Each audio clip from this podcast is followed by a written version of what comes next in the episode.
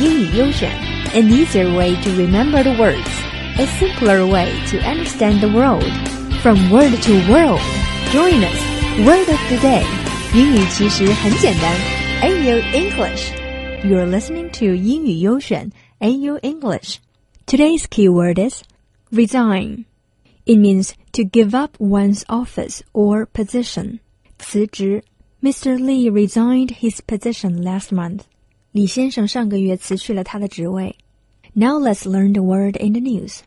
He Jiong, a teacher and famous TV host, has resigned from the university he works for following freeloading allegations. While Qiao Mu, one of his BFSU colleagues, accused him of abusing public resources without even working for the university.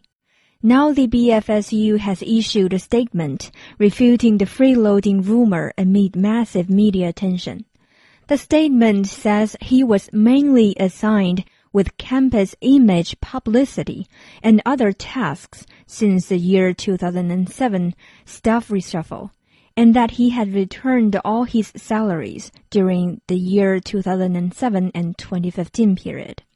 The statement said he has voluntarily resigned after serious consideration, and that the university welcomes media and public supervision. So, what is actually the school faculty responsibility in the university here in China and around the world?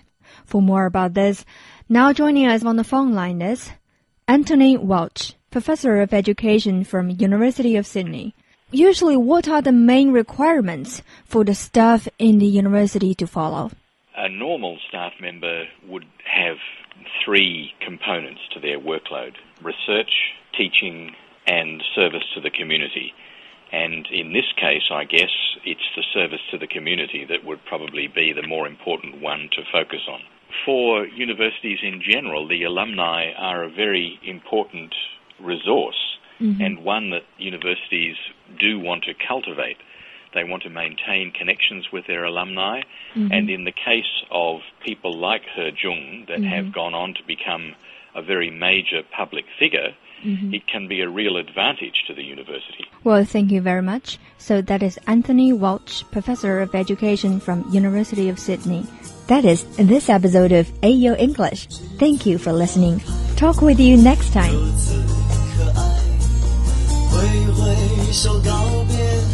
欢乐和无奈，光阴好像流水飞快。